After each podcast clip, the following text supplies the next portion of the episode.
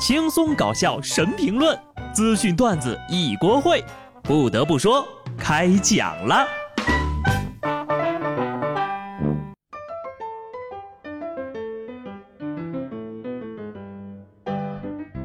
Hello，听众朋友们，大家好，这里是有趣的。不得不说，我是机智的小布。今天呢是看似礼拜天，实则礼拜一的调休日。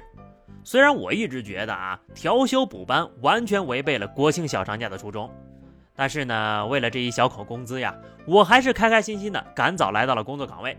接下来就是见证骚操作的时刻了。山东济南一男子郭某报警称呀，自己被人揍了，还被抢走了手机。民警调取监控的时候发现，当天晚上呢，的确有另一名年轻男子与郭某在街头大打出手。民警呢就很快找到了这个人，该男子呢就说了，郭某让他认干爹，醉酒纠缠自己，才发生了对打，但并没有抢他的手机。事后呢，郭某也承认自己在饭店吃饭的时候呀，就看到邻桌的小伙子，哎，长得挺帅的，非要认人家当干儿子，被拒绝之后，两人街头 PK，郭某气不过才报了假警，现在呀已经被依法行政拘留了。不得不说。这男人呢，从小就喜欢让别人叫爸爸，即使是喝多了啊，也不可能随便当儿子。世风日下呀，现在男孩子晚上出门也不安全了呀。满大街的认儿子，不揍你揍谁呢？就这啊，还有脸报警呢？要不这样，你认人家当干爹，估计人家呢犹豫个三五秒也就同意了。所以这货到底是想认个干儿子，还是？缠人家的身子呢？本来以为想做人家的爹已经很迷了，没想到呀，还有更迷的亲爹的。浙江台州一男子报警说，读小学的儿子呢，在太公家里走失了。民警赶到现场后，发现呢，这个太公的家里竟然是太公的坟地。男子说，孩子作业没写完，于是呢，就把孩子带到太公的坟前罚站，并把孩子的鞋拿走了，而自己堵在下山的路上，不让孩子下山。结果孩子不见了，还好呀，民警最终把孩子找着了，并对不靠谱的父亲进行了批评教育。你说说，这都当爹的人了，就不能整点阳间的活吗？啊，就这种教育方式啊，太公知道了都得爬起来削你。成年人大晚上在墓地都会害怕，更别提一个孩子了，这是生怕孩子不崩溃呀。你说罚站也就罢了，鞋也给收走了。危险的时候有爹就安全，没危险的时候爹就是危险呐。很明显，上面这位父亲呢属于情商欠费、智商余额不足。希望各位成年人呢遇到问题的时候能够把脑子拿出来用一用。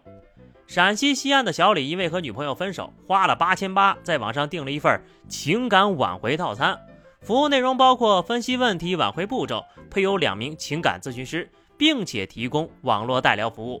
服务协议中特别要求啊，不准小李私自与对方联系，聊天内容必须完全按照导师的原话发送。结果，聊天风格大变的小李被女朋友质疑不是本人，最终小李不仅没能挽回女朋友，还被拉黑了。这种聊天方式就跟上个世纪刚通网似的，油的都能炒菜了。我这边建议啊，您还是先去办一个智商提升套餐比较好。然后呢，有需要的可以找我哈。我这个人呢，就经常帮朋友处理各种情感问题，而且收费还没这么贵。有这么多钱，请前女友吃几顿火锅不好吗？或者你直接转账给人家，成功率更高吧？有的人呢是脑子不够用，有的人呢是不把脑子用在正地方。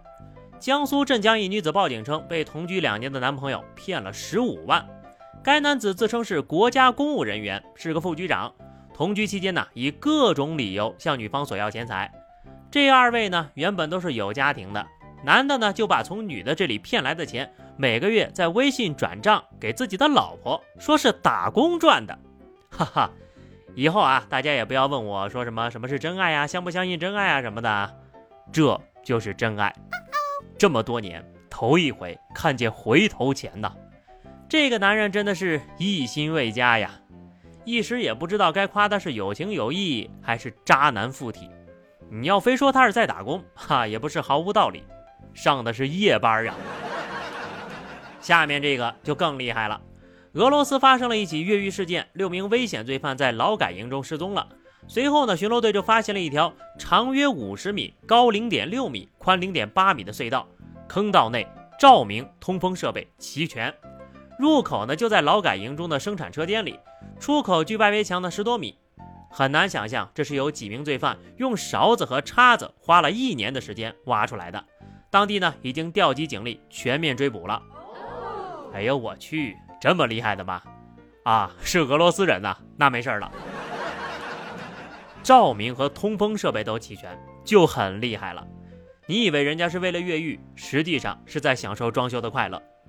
我也以为这种画面呢只有电影里才有，没想到呀。一看就是看了很多遍《肖申克救赎》的人呐，啊，多问一句啊，是什么样的勺子和叉子能挖上一年？这质量也太好了吧！给我也代购一套。古有铁杵磨成针，今有勺子挖大坑。这个故事告诉我们呢，只要能够持之以恒，勺子呀也能移山。你说说，有这么大的毅力，干点什么不好呢？何必犯罪呢？里面啊，果然个个都是人才呀。上礼拜五，巴西一个监狱中关闭的一名男子体内发现了八部手机、芯片、充电器等等若干物品。监狱管理部门说呢，他们是在男囚进入监狱的时候搜身工作当中发现了这个情况，然后呢，通过人体扫描，在肛门里发现了这么多异物。接着更厉害啊，这男的呢没有经过医疗帮助，自行排出了八部手机、四个插头、七个芯片，还有一根充电线。啊！人类的可能性就是没有极限的！一叶一菩提，一缸一世界，哆啦 A 梦啊！好家伙，真是比我的双肩包容量还大啊！这和上面那六个越狱的可以合作一下，就让那六个人呢直接藏进去就行。最关键的是，人家还能自行排出，是一个能掌控大局的人，没错了。我就发现啊，这最近几年遇到的犯罪分子都有点脑子不太够用的感觉。浙江政法呢公布了一段电话诈骗分子和反诈民警的通话录音，骗子声称：“您在浙江警察学院就读期间注册的某账户被核实为校园贷，现在需要对接银监会工作人员为您进行一个注销。”警察小哥三次问出：“你说我读的是什么学校？”骗子肯定地说。您就读于浙江警察学院呢，先生。直到最后一次，这骗子呀才反应过来，嘿，好像是哪儿不对哈。警察又问：“那请问我现在干的什么工作呢？”骗子想了想说：“啊，您这边就是我这边是啊，应该是。”啪，挂了。这个反射弧呀，看起来不太行的样子啊，业务太不熟练了，差评。哼，警察叔叔最后都懒得说了啊，你就自己悟吧。我就感觉这个骗子呢，应该是大脑受过严重的辐射。有网友发帖称，重庆江北区某小区业主投诉小区新建的 5G 基站辐射太大，对老人家的身体健康造成了损害，多次无理破坏基站的运行，强烈要求拆除基站。物业组织业主会议啊，就请来了相关的专家，多次进行沟通和解释，但是仍然无法获得业主的理解和支持。于是呢，如大家所愿。通信公司联合声明，将将会对这个五 G 基站和四 G、三 G 的传输节点的通信设施进行关闭和拆除。最后一段引起了极度的舒适，只是苦了那些被连累的无辜业主呀！你们呐，拆掉的基站不要扔，直接建到我们家门口来呀！来来来，都装到我家来，我头铁不怕辐射。隔壁的网瘾少年都馋哭了。我个人建议啊。光纤呢也是有光的，可能对眼睛的伤害更大，一起撤了吧。啊，对了，还有那个电也有辐射，也都别用了吧。好了，那么以上就是本期节目的全部内容了。关注微信公众号 DJ 小布或者聊 QQ 群二零六五三二七九二零六五三二七九，来和小布聊聊人生吧。下期不得不说，我们不见不散，拜拜。